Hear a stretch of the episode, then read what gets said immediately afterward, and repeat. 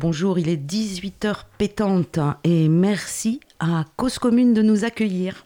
Heure où débute dans le monde l'appel du 26 avril concernant le 35e, le 35e anniversaire de la catastrophe de Tchernobyl.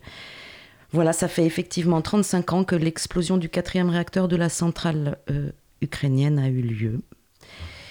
Et hum, le metteur en scène Bruno Boussagol, comme il l'avait déjà impulsé euh, pour les 30 ans, a relancé cette proposition d'une synergie, un appel à toutes les femmes qui le souhaiteraient, de lire le prologue de la supplication de, de, de Svetlana Alexievitch. Pardon. Et euh, voilà, et on va le faire.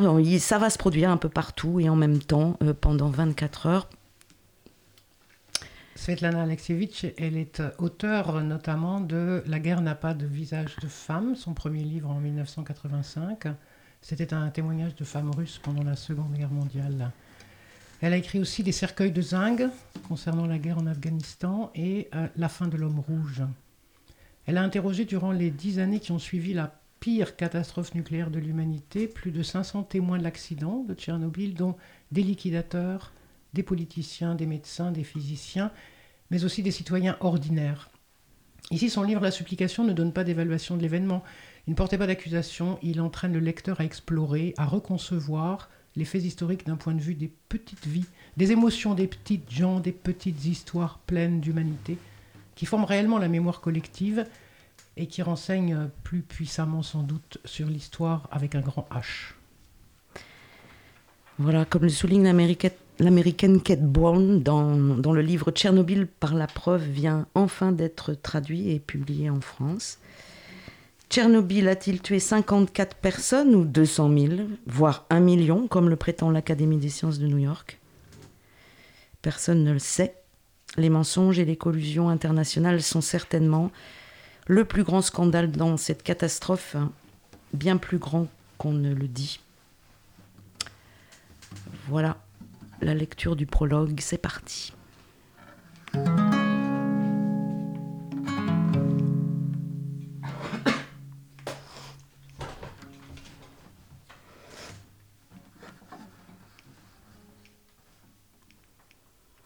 Je ne sais pas de quoi parler.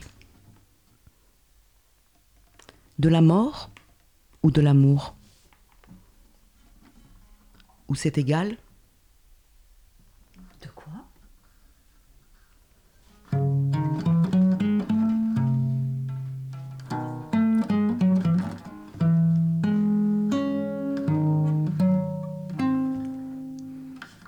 Étions jeunes mariés. Dans la rue, nous nous tenions encore par la main, même si nous allions au magasin. Je lui disais Je t'aime. Mais je ne savais pas encore à quel point je l'aimais. Je, n'avais pas idée. Je t'aime. Nous vivions au foyer de la caserne des sapeurs-pompiers où il travaillait. Au premier étage, avec trois autres jeunes familles, nous partagions une cuisine commune. Et les véhicules étaient garés en bas, au rez-de-chaussée, les véhicules rouges des pompiers. C'était son travail. Je savais toujours où il était, ce qui lui arrivait. Au milieu de la nuit, j'ai entendu un bruit, j'ai regardé par la fenêtre, il m'a aperçu. Ferme les lucarnes et recouche-toi. Il y a un incendie à la centrale, je serai vite de retour. Je n'ai pas vu l'explosion. Rien que la flamme, tout semblait luire, tout le ciel, une flamme haute, de la suie, une horrible chaleur. Il ne revenait toujours pas, la suie provenait du bitume qui brûlait. Le toit de la centrale était recouvert de bitume. Plus tard, il se souviendrait qu'il marchait dessus, comme sur de la poix. Ils étouffaient la flamme, ils balançaient en bas avec leurs pieds, le graphite brûlant. Ils étaient partis comme ils étaient, en chemise, sans leur tenue en prélard. Personne ne les avait prévenus. On les avait appelés comme pour un incendie ordinaire. 4 heures du matin. 5. 5. 6. 6. À 6 heures, nous avions prévu d'aller chez ses parents pour planter des pommes de terre. Il y a 40 km de la ville de Prépria jusqu'au village de Sepégy où vivait sa famille. Semer, labourer, ses occupations préférées. Sa mère évoquait souvent comment ni son père ni elle ne voulaient le laisser partir pour la ville. Ils lui ont même bâti une nouvelle maison, mais il a été incorporé. Il a fait son service à Moscou dans les sapeurs-pompiers et quand il est revenu, sapeur-pompier. Il ne voulait pas entendre parler d'autre chose.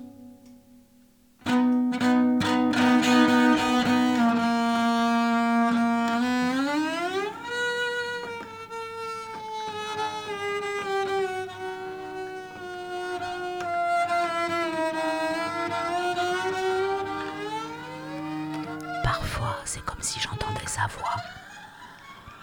Vivante, même les photos n'agissent pas sur moi autant que sa voix. Mais il ne m'appelle jamais. Et en rêve, en rêve, c'est moi qui l'appelle. 7 heures. À 7 heures, on m'a fait savoir qu'il était à l'hôpital. J'ai couru, mais la milice avait déjà isolé le bâtiment et n'y laissait rentrer personne. Seules les ambulances traversaient le barrage. Les miliciens criaient Près des voitures, la radiation bloque les compteurs au maximum, ne vous approchez pas Je n'étais pas seule. Toutes les femmes avaient accouru, toutes celles dont les maris se trouvaient dans la centrale cette nuit-là. Je me suis lancée à la recherche d'une amie médecin dans cet hôpital. Je l'ai saisie par sa blouse blanche lorsqu'elle est descendue de voiture. Fais-moi passer. Je ne peux pas. Il va mal. Ils vont tous mal. Mais je ne la lâchais pas. Juste un regard. Elle me dit D'accord, allons-y, pour un quart d'heure, vingt minutes. Je l'ai vu. Tout gonflé, boursouflé. Ses yeux se voyaient à peine. Il faut du lait. Beaucoup de lait, m'a dit mon ami. Qu'il boive au moins 3 litres. Mais il n'en prend pas. Mais désormais, il en prendra. Nombre de médecins, d'infirmières et surtout d'aides-soignantes de cet hôpital tomberaient malades plus tard, mourraient. Mais alors, personne ne le savait. Personne ne le savait. Personne. Personne ne le savait. À 10 heures du matin, l'opérateur Chichenok rendit l'âme. Il fut le premier, le premier jour. Nous avons appris plus tard que le deuxième, Valera était resté sous les décombres. On n'était pas parvenu à le dégager, son corps a été noyé dans le béton. Et nous ne savions pas encore qu'ils étaient tous les premiers. Vasenka, que faire lui demandai-je. Pars d'ici, pars, tu vas avoir un enfant. En effet, j'étais enceinte. Mais comment pouvais-je le laisser, lui? Lui, il me supplie, pars, sauve le bébé. Je dois d'abord t'apporter du lait, après on prendra une décision. Ma copine, Tania Kibenok, arrive en courant. Son mari est dans la même chambre. Son père l'accompagne, il a sa voiture. Nous la prenons pour aller au village le plus proche acheter du lait, à environ 3 km de la ville. On achète plusieurs bocaux de 3 litres remplis de lait, 6 pour en avoir assez pour tous. Mais le lait les faisait horriblement vomir, ils perdaient sans cesse connaissance et on les plaçait sous perfusion. Les médecins répétaient qu'ils étaient empoisonnés au gaz. Personne ne parlait de radiation. Personne ne parlait de radiation. Pendant ce temps, la ville se remplissait de véhicules militaires. Personne ne parlait de radiation. Des barrages étaient dressés sur toutes les routes. Les trains ne Personne. roulaient plus. Personne ne région, parlait de radiation. Ni sur les grandes lignes. On lavait les rues avec une poudre blanche. Je m'inquiétais comment aller acheter du lait frais au village le lendemain. Personne ne parlait de radiation. Seuls les militaires avaient des masques. Dans la rue, les citadins portaient le pain qu'ils achetaient dans les magasins, des paquets ouverts de petits pains. Des gâteaux étaient posés sur les étalages ouverts. Le soir, on ne me laissa pas entrer à l'hôpital. Une foule de gens s'entassait tout autour. Je me plaçais devant la fenêtre, il s'approcha et me cria quelque chose, si désespérément. Dans la foule, quelqu'un entendit qu'on allait les emmener à Moscou dans la nuit. Toutes les épouses se rassemblèrent. Nous décidâmes de partir avec eux. Laissez-nous rejoindre rejoindre nos maris. Vous n'avez pas le droit. On se battait, on se griffait. On a- Vous n'avez pas le droit. Des soldats, des soldats déjà nous repoussaient. Alors un médecin sortit et confirma le départ pour Moscou en avion. Mais nous devions leur apporter des vêtements. Les leurs avaient brûlé à la centrale. Les autobus ne roulaient plus et nous nous égayâmes à travers toute la ville en courant. À notre retour chargé de sacs, l'avion était déjà parti. Il nous avait trompés exprès. pour nous empêcher de crier, de, De pleurer. crier. Pour nous empêcher de crier, de pleurer. La radio annonça que la ville allait être évacuée, probablement pour 3 à 5 jours. Prenez des vêtements chauds, des survêtements de sport. Vous allez vivre en forêt, dans des tentes. Dans des tentes. Les gens s'en réjouissaient, même une escapade dans la nature, on y fêterait le escapades dans 1er la mai. nature. C'était tellement inhabituel. On préparait des chachliks pour le voyage. Des chachlis. On emportait des guitares, des magnétophones. Seules pleuraient celles dont les maris avaient physiquement souffert. Je ne me souviens pas de la route. C'est comme si je n'étais revenue à moi qu'en voyant sa mère. Maman, Vassia est à Moscou. On l'a emmené dans un avion spécial.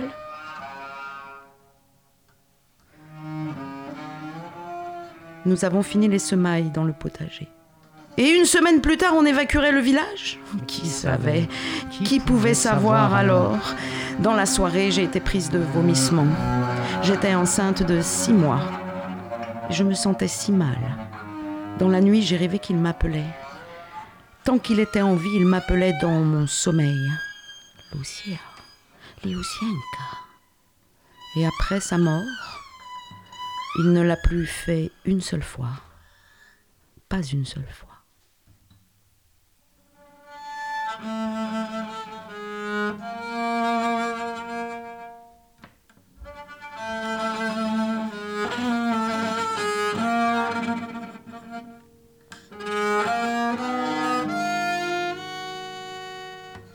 Le matin, je me suis levée avec l'idée de me rendre à Moscou, moi-même.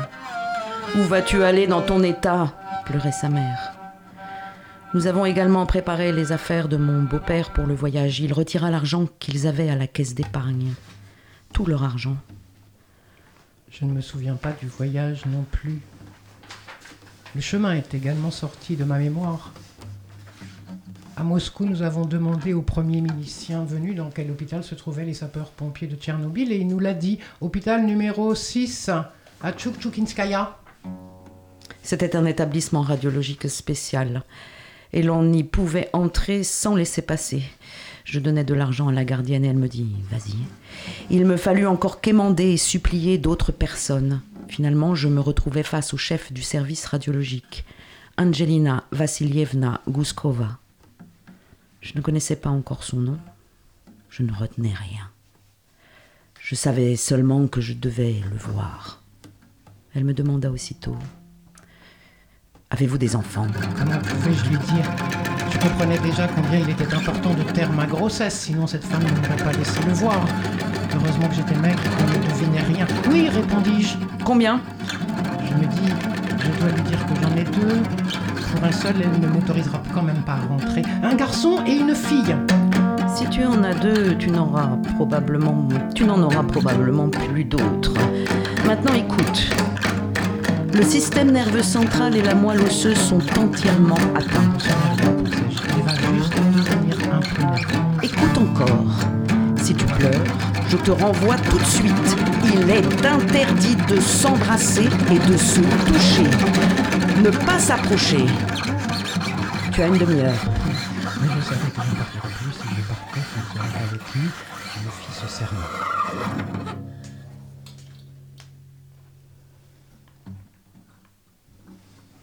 J'entrais. Ils sont assis sur un lit, jouent aux cartes. Et il rit. Vassia, lui crie-t-on. Il se retourne. Oh, je suis perdu, les gars. Même ici, elle m'a retrouvé. Il, il est tellement drôle. On lui a donné un pyjama de taille 48 alors qu'il faudrait un 52. Les manches sont trop courtes, les jambes du pantalon sont trop courtes. Mais le dème sur son visage a déjà disparu. On leur administrait une perfusion pour cela. Je lui demande Et où donc as-tu disparu si soudainement? Il veut m'embrasser. Reste assis. Le médecin le retient loin de moi. On ne s'en lasse pas ici.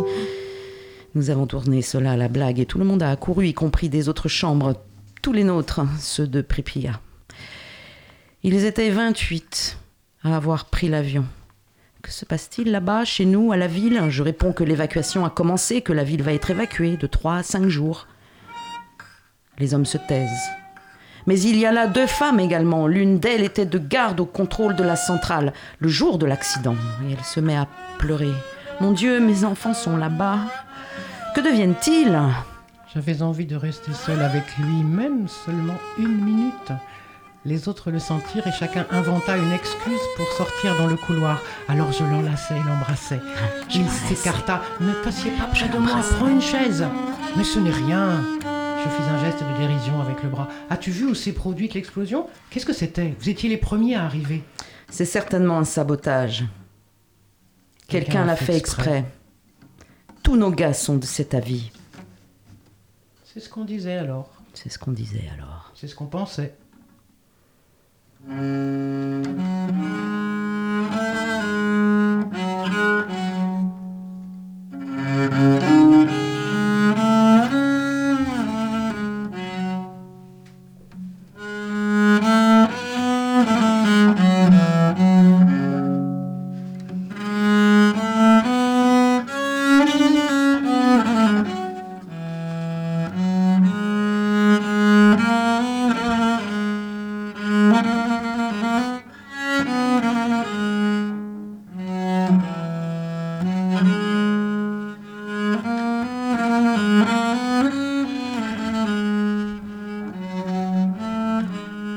Lendemain, à mon arrivée, ils étaient déjà séparés, chacun dans sa chambre. Il leur était catégoriquement interdit de sortir dans le couloir, d'avoir des contacts entre eux. Ils communiquaient en frappant les murs. Point, trait, point, point, trait. Les médecins avaient expliqué que chaque organisme réagit différemment aux radiations et que ce que l'un pouvait supporter dépassait les possibilités de l'autre.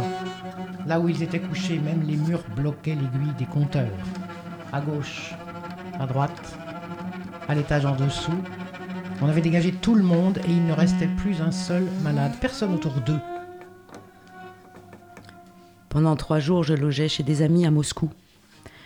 Ils me disaient Prends la casserole, prends la cuvette, prends tout ce dont tu as besoin. Je faisais du bouillon de dinde pour six personnes, nos six gars, les sapeurs-pompiers de la même équipe.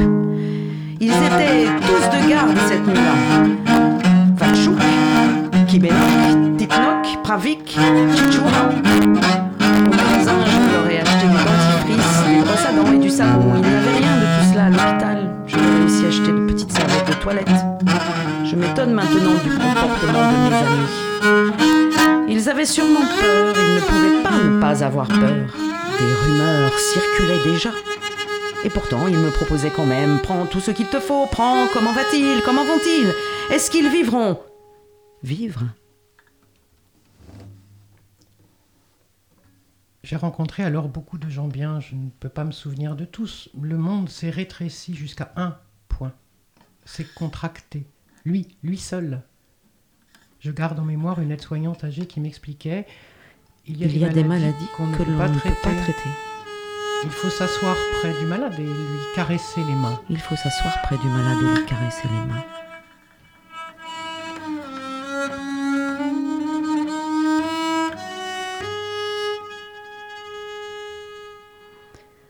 Le matin, je fais le marché près de chez mes amis, puis je cuisine le bouillon. Il faut tout passer au tamis à chez Menu. Quelqu'un m'a demandé apporte-moi une pomme avec six bocaux d'un demi-litre, toujours pour six, à l'hôpital. J'y reste jusqu'au soir et le soir, je retourne à l'autre bout de la ville.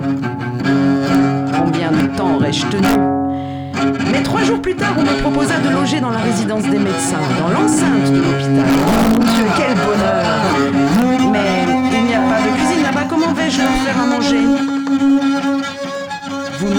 à cuisiner. Leurs estomacs ont cessé d'accepter la nourriture.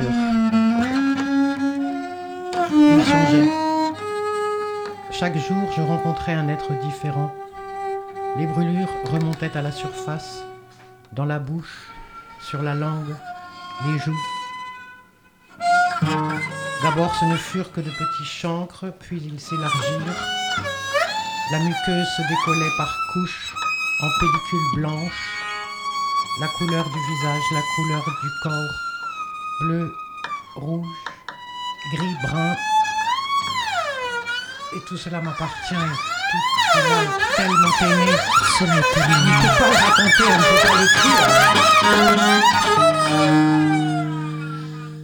Je l'aimais. Je ne savais pas encore à quel point je l'aimais. Nous étions jeunes mariés. Nous sortons dans la rue, il m'attrape par les mains et il me fait tourner et il m'embrasse, il m'embrasse. Les gens passent et tout le monde sourit. Le pronostic du mal aigu des rayons est de 14 jours. 14 jours. L'homme meurt en 14 jours.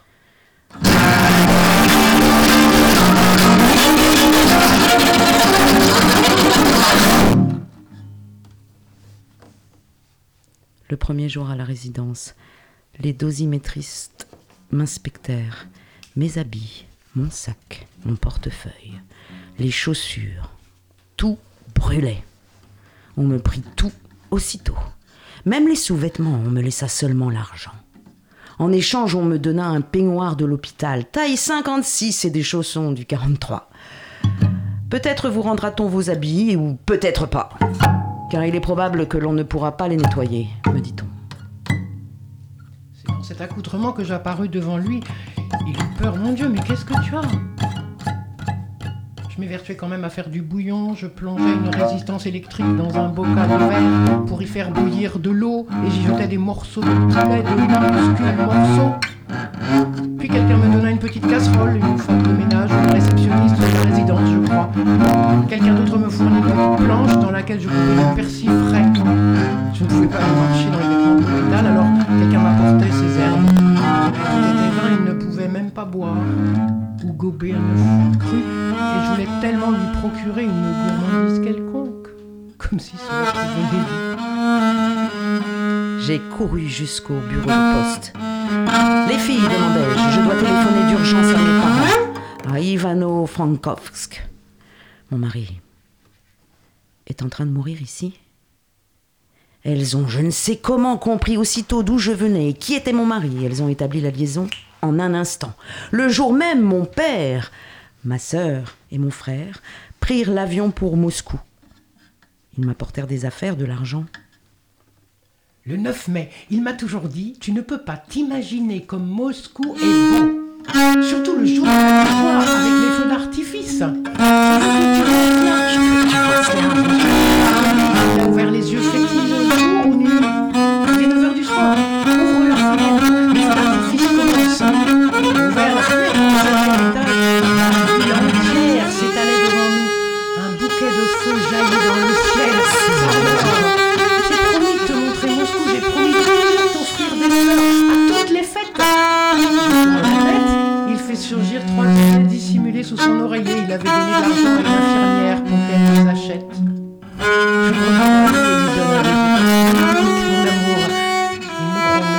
Il ne faut pas m'enlacer. Il ne faut pas m'embrasser. On ne le permettait pas. On ne me le permettait pas, mais Mais je le relevais et, et le faisais s'asseoir. Je changeais ses draps, je lui donnais le je thermomètre. lui apportais le bassin, je lui enlevais.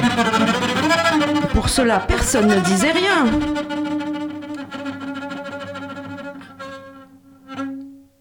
C'est bien que cela se passa dans le couloir et pas dans sa chambre. Ma tête se mit à tourner et j'agrippais le rebord de la fenêtre. Un médecin passait et il me prit la main. Et, et soudain, vous êtes enceinte? Non, non. J'avais tellement peur que quelqu'un ne nous, ne nous entende. Ne mentez pas, soupira-t-il. J'étais dans un tel désa- désarroi que je n'eus pas le temps de lui demander quoi que ce fût.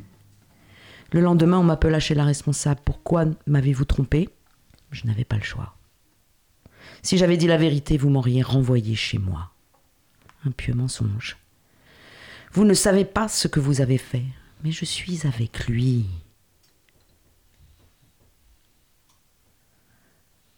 Toute ma vie, je serai reconnaissante à Angelina Vassilievna Gouskova, toute ma vie.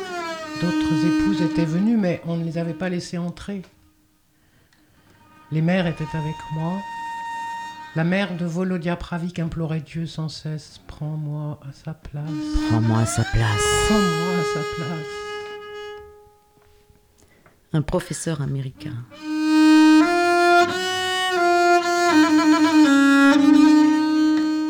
Le docteur Gall. Il a procédé à une greffe de moelle osseuse. Il me consolait. Il existe un espoir, petit mais un espoir quand même. C'est un organisme tellement puissant, un gars tellement fort. On convoqua tous ses proches. Ses deux sœurs arrivèrent de Biélorussie, son frère de Leningrad, où il faisait son service militaire. Et la cadette Natacha avait 14 ans. Elle pleurait beaucoup et elle avait peur. Mais c'était sa moelle à elle qui convenait le mieux.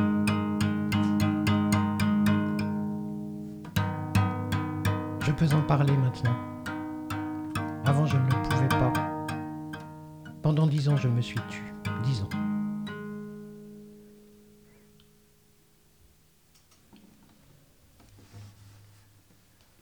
Quand il a appris que l'on allait prendre la moelle de sa sœur, il refusa catégoriquement. Mieux vaut que je meure, ne la touchez pas, elle est petite. Sa sœur aînée, Liouda, avait 28 ans. Infirmière elle-même, elle comprenait les risques qu'elle prenait. Qu'ils cette vivent. affaire. Qu'ils vivent. J'ai vu l'opération, ils étaient allongés côte à côte sur des tables. Il y a une grande fenêtre dans le bloc. L'intervention a duré deux heures. Quand ce fut fini, Yehuda allait plus mal que lui. Elle avait 18 ponctions sur la poitrine Qu'il vive. et sortit difficilement de l'anesthésie. À ce jour, elle est encore malade. Elle a une invalidité. C'était une jolie fille, forte. Elle ne s'est, elle ne s'est pas mariée et moi, je me démenais alors entre leurs deux chambres, de chez lui à chez elle. On ne l'avait pas remis dans une chambre ordinaire, mais dans une pièce pressurisée, derrière une toile transparente, où il était interdit d'y pénétrer. Mais il y avait des appareils spéciaux pour faire des piqûres ou introduire un cathéter sans entrée, mais tout n'était retenu que par des bandes velcro ou des loquets, et j'appris à m'en servir, à les desserrer, à me faufiler près de lui. Une petite chaise se trouvait près de son lit. Il allait tellement mal que je ne pouvais plus m'absenter, même pour une minute. Il m'appelait tout le temps, Où Liusia. es-tu Yusenka Il m'appelait sans cesse. Le service des autres chambres pressurisées où se trouvaient nos gars était assuré par des soldats. Les aides-soignants d'hôpital avaient refusé. Ils exigeaient des habits de protection. Les soldats portaient les bassins, lavaient le plancher, changeaient les Ils draps. faisaient tout. D'où venait-il? Je ne leur demandais même pas. Il n'y avait que lui. Lui. Et chaque jour, j'entendais Mort, mort. Chichura est mort. mort, Titenok est mort. mort. Comme un coup de marteau sur le crâne. Les selles, 25 à 30 fois par jour, avec du sang et des mucosités. La peau des bras et des jambes se fissurait. Tout le corps se couvrait d'ampoules. Quand il remuait la tête, des touffes de cheveux restaient sur l'oreiller. Je tentais de plaisanter, c'est pratique, plus besoin de peigne. Bientôt on leur rasa le crâne, je lui coupais les cheveux moi-même. Je voulais faire tout ce qu'il fallait pour lui. Si j'avais pu tenir physiquement, je serais resté 24 heures sur 24 près de lui. Je regrette chaque minute perdue. Je regrettais chaque petite minute.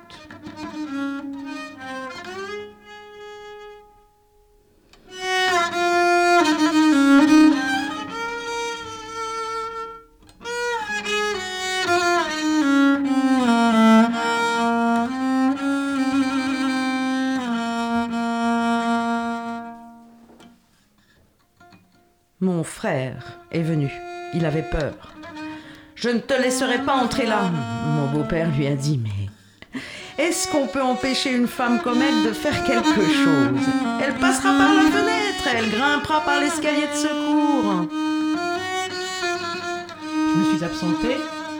À mon retour, une orange est posée sur sa table de chevet. Une grande orange, pas jaune mais rose. Il me sourit. On me l'a offerte. Prends-la. À travers la toile plastique, l'infirmière me fait un signe. On ne peut pas la manger si elle est restée quelque temps près de lui. Non seulement on ne peut pas la manger, mais encore, on a peur de la toucher. S'il te plaît, mange-la, me demande-t-il. Tu aimes tellement les oranges. Je la prends et entre-temps, il ferme les yeux et s'endort. On lui faisait continuellement des piqûres pour qu'il dorme. Des drogues. L'infirmière me regarde d'un air effaré et, moi, je suis prête à faire n'importe quoi pourvu qu'il ne pense pas à la mort, qu'il ne pense pas que sa maladie est horrible, que j'ai peur de lui. Des bribes d'une conversation me reviennent en mémoire. Quelqu'un m'exhorte. Vous ne devez pas oublier que ce n'est plus votre mari, l'homme aimé, qui se trouve devant vous, mais un objet radioactif avec un fort coefficient de contamination. Vous n'êtes pas suicidaire? Prenez-vous en main. Et moi, comme une folle, je l'aime, je l'aime. Pendant son sommeil, je chuchotais. Je, marchais dans la cour de l'hôpital, je t'aime. Je portais le bassin. Je me souvenais de notre vie. Dans notre foyer, il s'endormait seulement quand il, quand il prenait ma main. Il avait cette habitude de me tenir la main la nuit,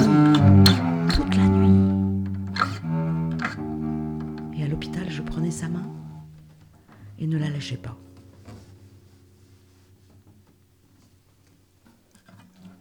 La nuit, le silence. Nous sommes seuls, il me regarde très très attentivement et il me dit soudain J'ai tellement envie de voir notre enfant, comment va-t-il? Comment allons-nous l'appeler? Oh, tu le trouveras toute seule. Pourquoi seul puisque nous sommes deux? Alors, si c'est un garçon, que ce soit Vassia, et si c'est une fille, Natacha Comment cela, Vassia? J'ai déjà un Vassia, c'est toi. Je n'ai pas besoin d'un autre. Je ne savais pas encore combien je l'aimais. Lui. Rien que lui. Comme une aveugle. Je ne sentais même pas les coups sous mon cœur.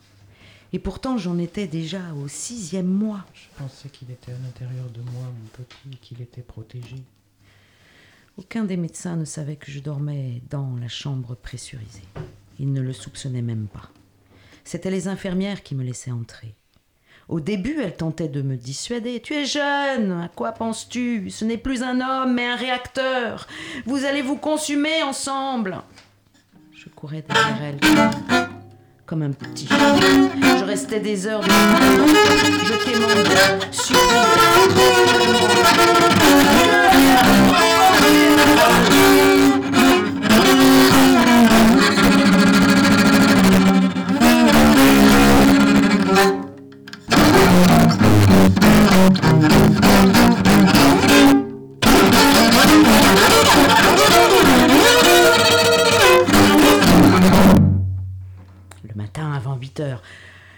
Lorsque commençait la visite médicale, elle me faisait signe à travers la toile transparente.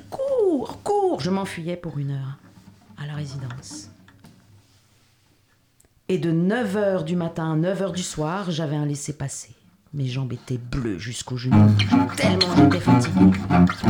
Tant que je restais avec lui, rien ne se passait, mais dès que je m'absentais, on le photographiait. Jusqu'à le verre léger que je changeais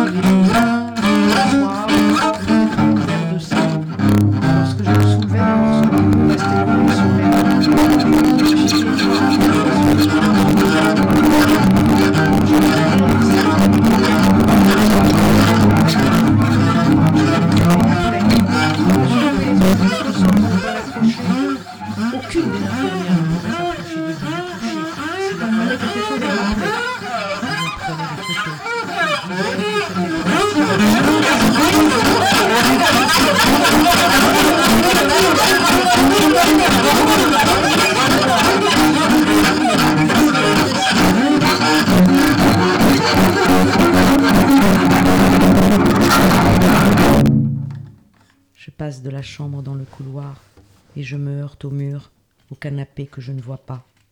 Je dis à l'infirmière de garde, il est mourant Et elle me répond, qu'imagines-tu?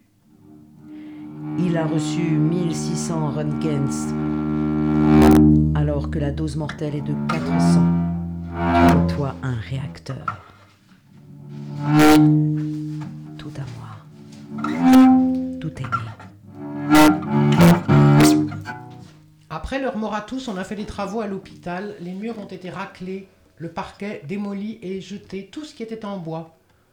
Après, euh, la fin, je ne me souviens plus que par bribes, et puis la coupure. Je passe la nuit près de lui sur la petite chaise. À 8 heures, je lui dis Vasenka, je m'en vais, je vais me reposer un peu. Il ouvre et ferme les yeux. Il me laisse partir. Je suis à peine arrivée à la résidence, à ma chambre. Je me suis étendue par terre. Je ne pouvais pas me coucher sur le lit. Le corps me faisait trop mal. Une infirmière frappe à ma porte. Viens, cours le voir. Il n'arrête pas de te réclamer. ce matin, Tania Kibenok m'a tellement supplié. Accompagne-moi au cimetière. Sans toi, je ne pourrais pas. On enterrait Vitya Kibenok et Volodya Pravik.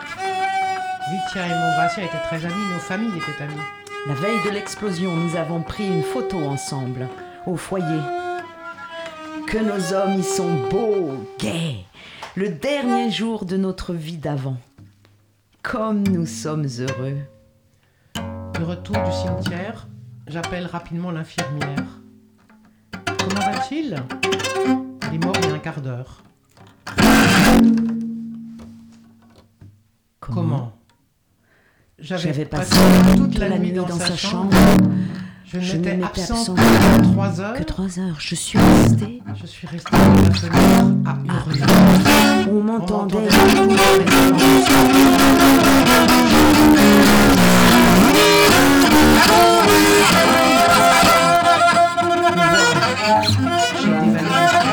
Il était encore dans la chambre.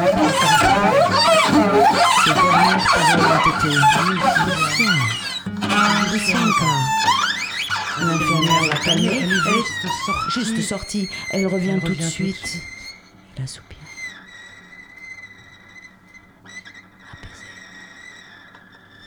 Je ne suis plus détachée de lui. Je l'ai accompagné jusqu'au cercueil. Bien que je ne me souvienne pas d'un cercueil, mais d'un grand sac en plastique. Ce sac. À la morgue, ils me demandèrent Voulez-vous voulez-vous voir comment nous l'avons habillé? Bien sûr, je le voulais.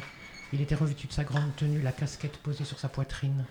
On n'avait pas pu le chausser car personne n'avait pu trouver de chaussures à sa taille. Ses pieds étaient trop gonflés. Il avait fallu également couper l'uniforme car il était impossible de le lui enfiler. Il n'avait plus de corps solide. Il n'était plus qu'une énorme plaie. Les deux derniers jours à l'hôpital, Je lui ai soulevé le bras et l'os a bougé car la chair s'en était détachée. des morceaux de poumon de foie lui sortaient par la bouche. Il s'étouffait avec ses propres organes internes. J'enroulais ma main dans une bande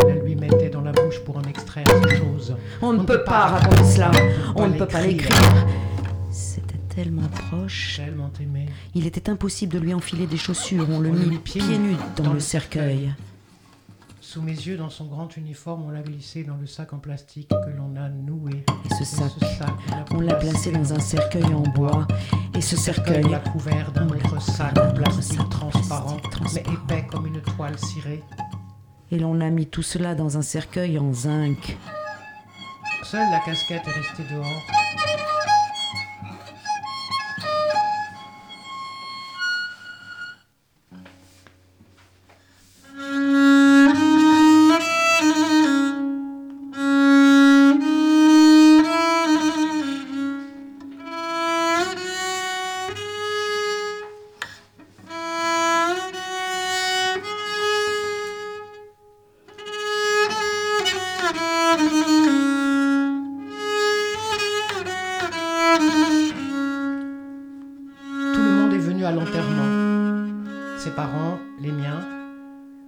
Acheté des foulards noirs à Moscou.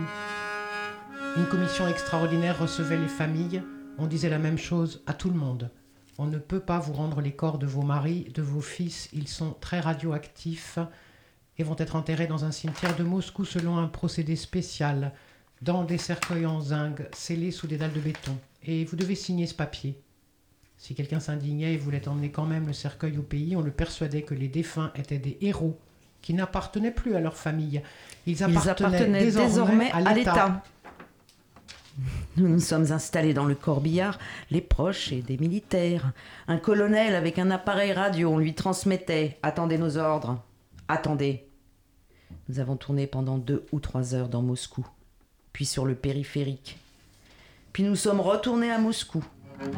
On communique. L'entrée dans le cimetière n'est pas autorisée. Le cimetière est investi par des journalistes étrangers. Attendez encore. Mes parents se taisent. Ma mère porte un foulard noir. Je sens que je perds connaissance. Je me débat dans une crise d'hystérie. Pourquoi faut-il cacher mon mari? Est-il un assassin? Un assassin. Un criminel? Un bandit?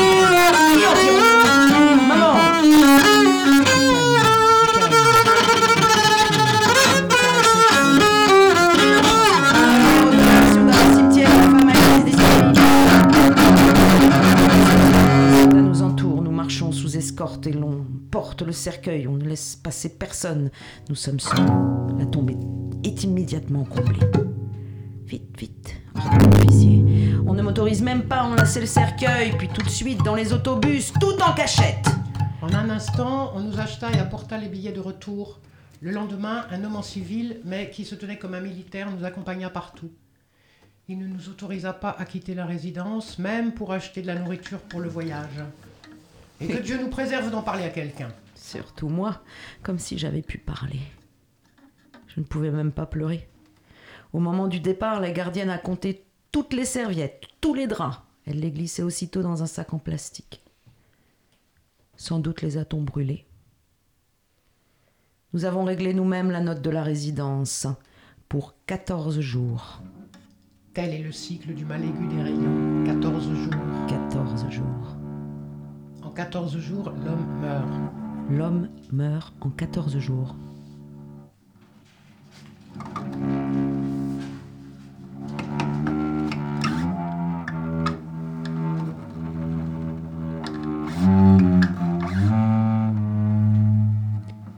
maison, je me suis endormie. Je suis restée chez moi et je suis tombée sur le lit. J'ai dormi trois jours. On a appelé les secours d'urgence. Non, a dit le médecin, elle n'est pas morte, elle va se réveiller, c'est un sommeil terrible. J'avais 23 ans.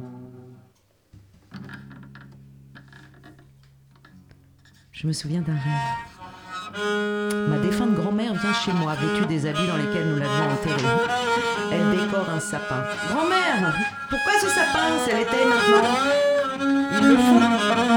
Ton 25 ton 25K viendra bientôt me voir et il a grandi au milieu de la forêt. Encore un autre rêve. Vassia vient, tout habillée de blanc, et appelle Natacha. Notre fille, n'ai pas encore accouché. Elle est déjà grande, elle a vite la lance en l'air, de la forêt.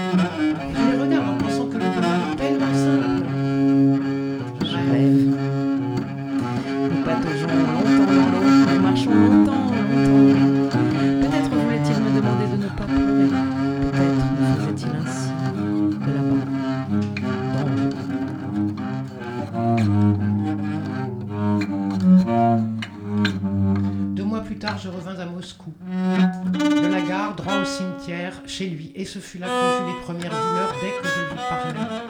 On appela une ambulance et j'accouchais chez cette même Angelina Vassilievna. Elle m'avait averti, viens accoucher chez nous. J'ai enfanté deux semaines avant On me la montra une petite fille. Natacha lui dis-je. Papa t'a appelé Natacha. C'était un bébé sain, des bras,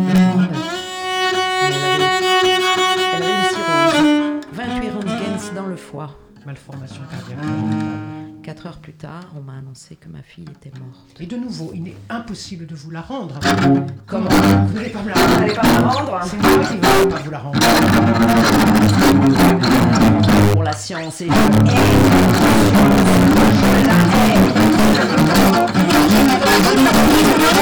hais.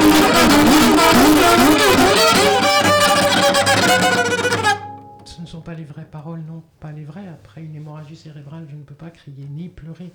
Voilà pourquoi ce ne sont pas les vraies paroles, mais je vais vous dire. Personne ne le sait. Lorsque j'ai refusé de leur donner ma fille, notre fille, ils m'ont apporté une boîte en bois. Elle est là, j'ai regardé. On l'avait emmaillotée dans des langes. Dites que c'est.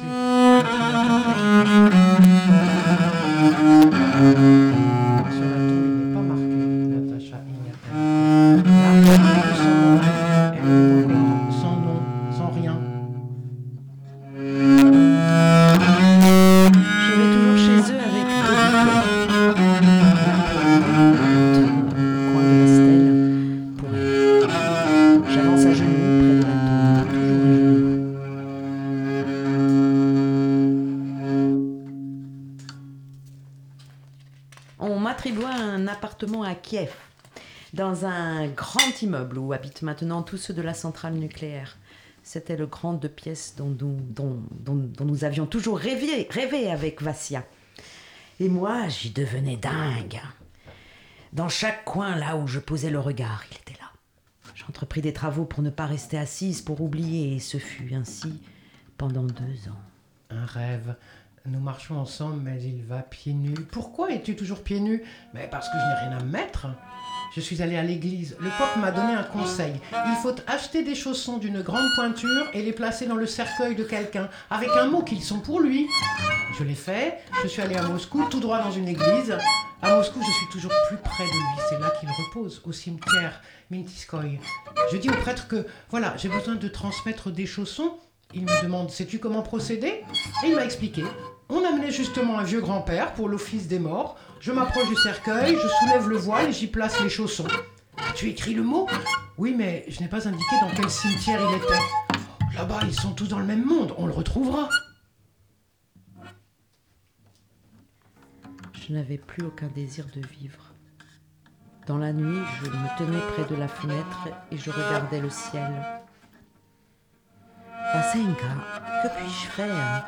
Je, je ne veux pas vivre sans toi. Je ne veux pas. Dans la journée, je passais près d'un jardin d'enfants et m'arrêtais pour regarder. Je pouvais regarder sans cesse les enfants. Cela me rendait folle. Et j'ai commencé à supplier.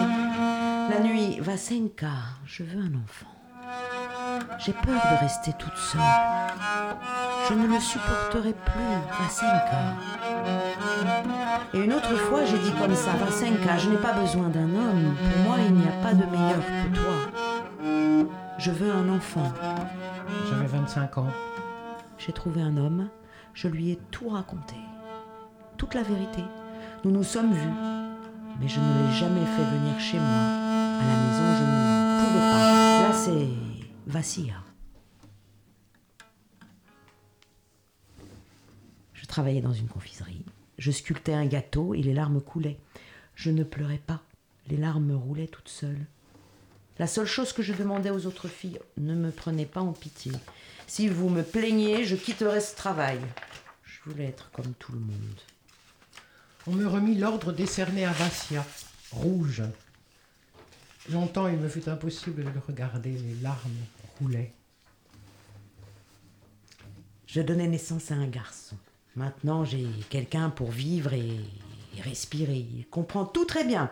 Maman Si je pars chez mamie pour des jours, tu pourras respirer Non, je ne pourrai pas. J'ai peur de me séparer de lui, même pour une seule journée. Nous marchions dans la rue et je me suis sentie tomber. Là, dans la rue. Maman, je peux t'apporter de l'eau? Non, reste à côté de moi, ne va nulle part. Et j'ai serré son bras, je ne me souviens pas de la suite. J'ai ouvert les yeux à l'hôpital.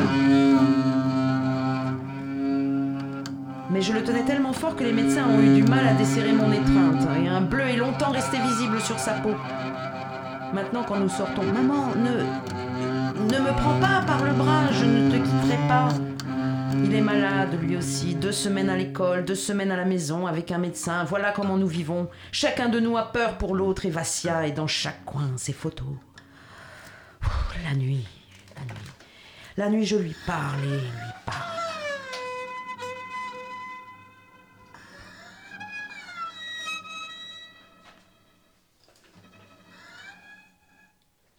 Les gens de la centrale vivent à côté de moi, les gardiens, comme on les appelle.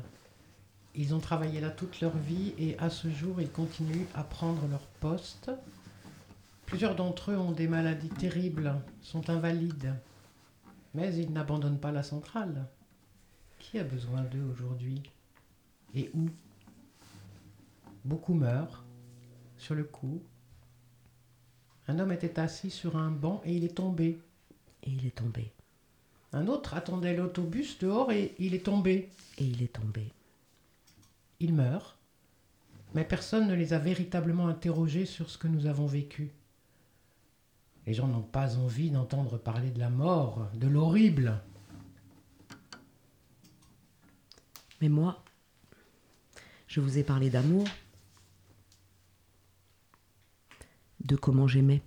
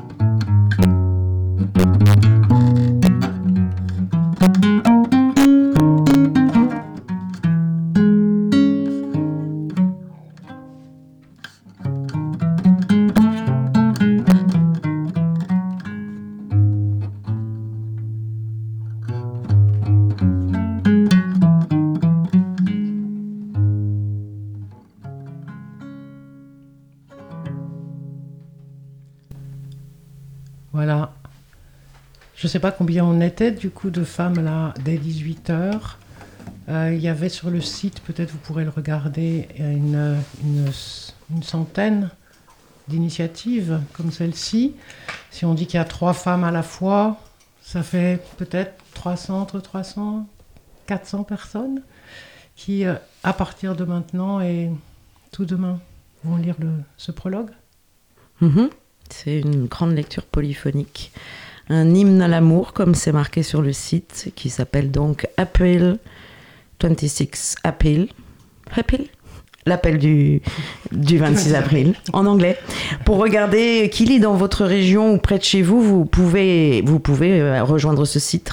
Ce site, vous trouverez peut-être un groupe voilà, euh, qui, euh, dans cette absence généralisée de, l'art et de l'expression actuelle, parviendra peut-être à vous emmener dans cette lecture sans se faire stopper et, et puis à la partager avec vous ailleurs, en extérieur peut-être.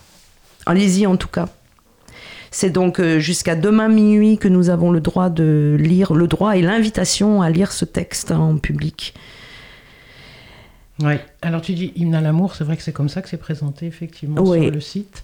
Euh, moi je dirais qu'au-delà de l'hymne à l'amour, qui est effectivement euh, bien, bien présent dans ce prologue, c'est quand même aussi, comme tu le disais en début, en intro, avec le, le bouquin de Kate Brown, euh, c'est aussi quand même un appel à plus de transparence, peut-être, sur ce mhm. qui nous est imposé ou ce qui est mis en place. Ou...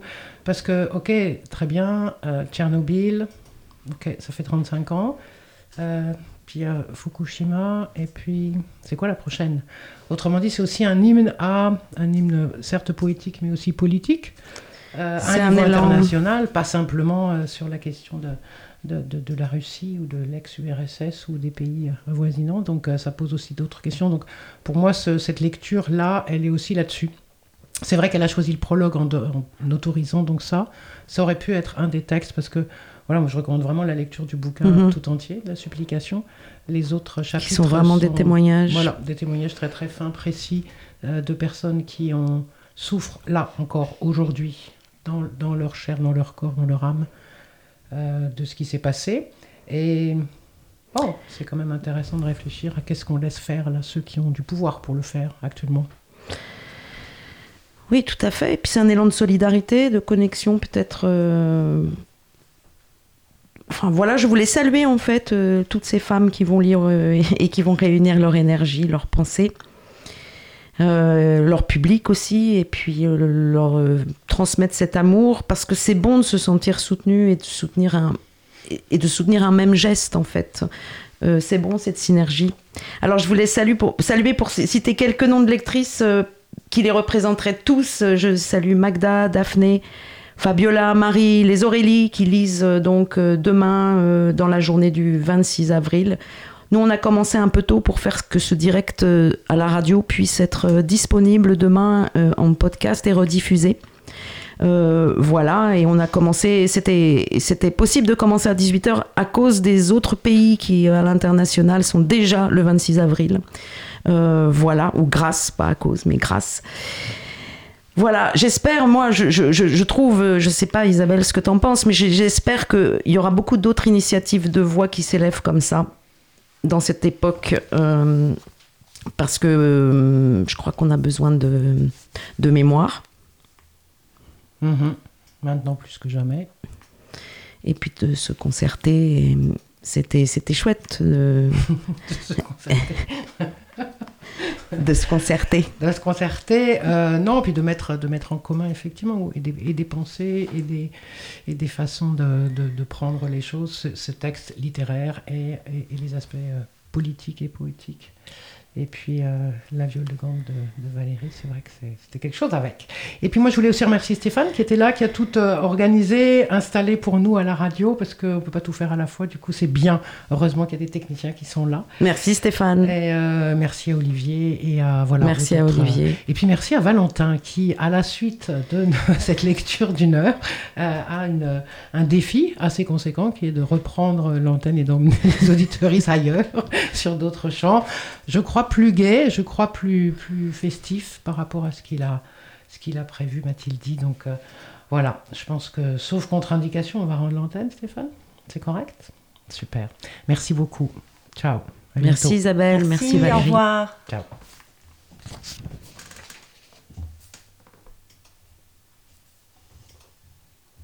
C'est bon.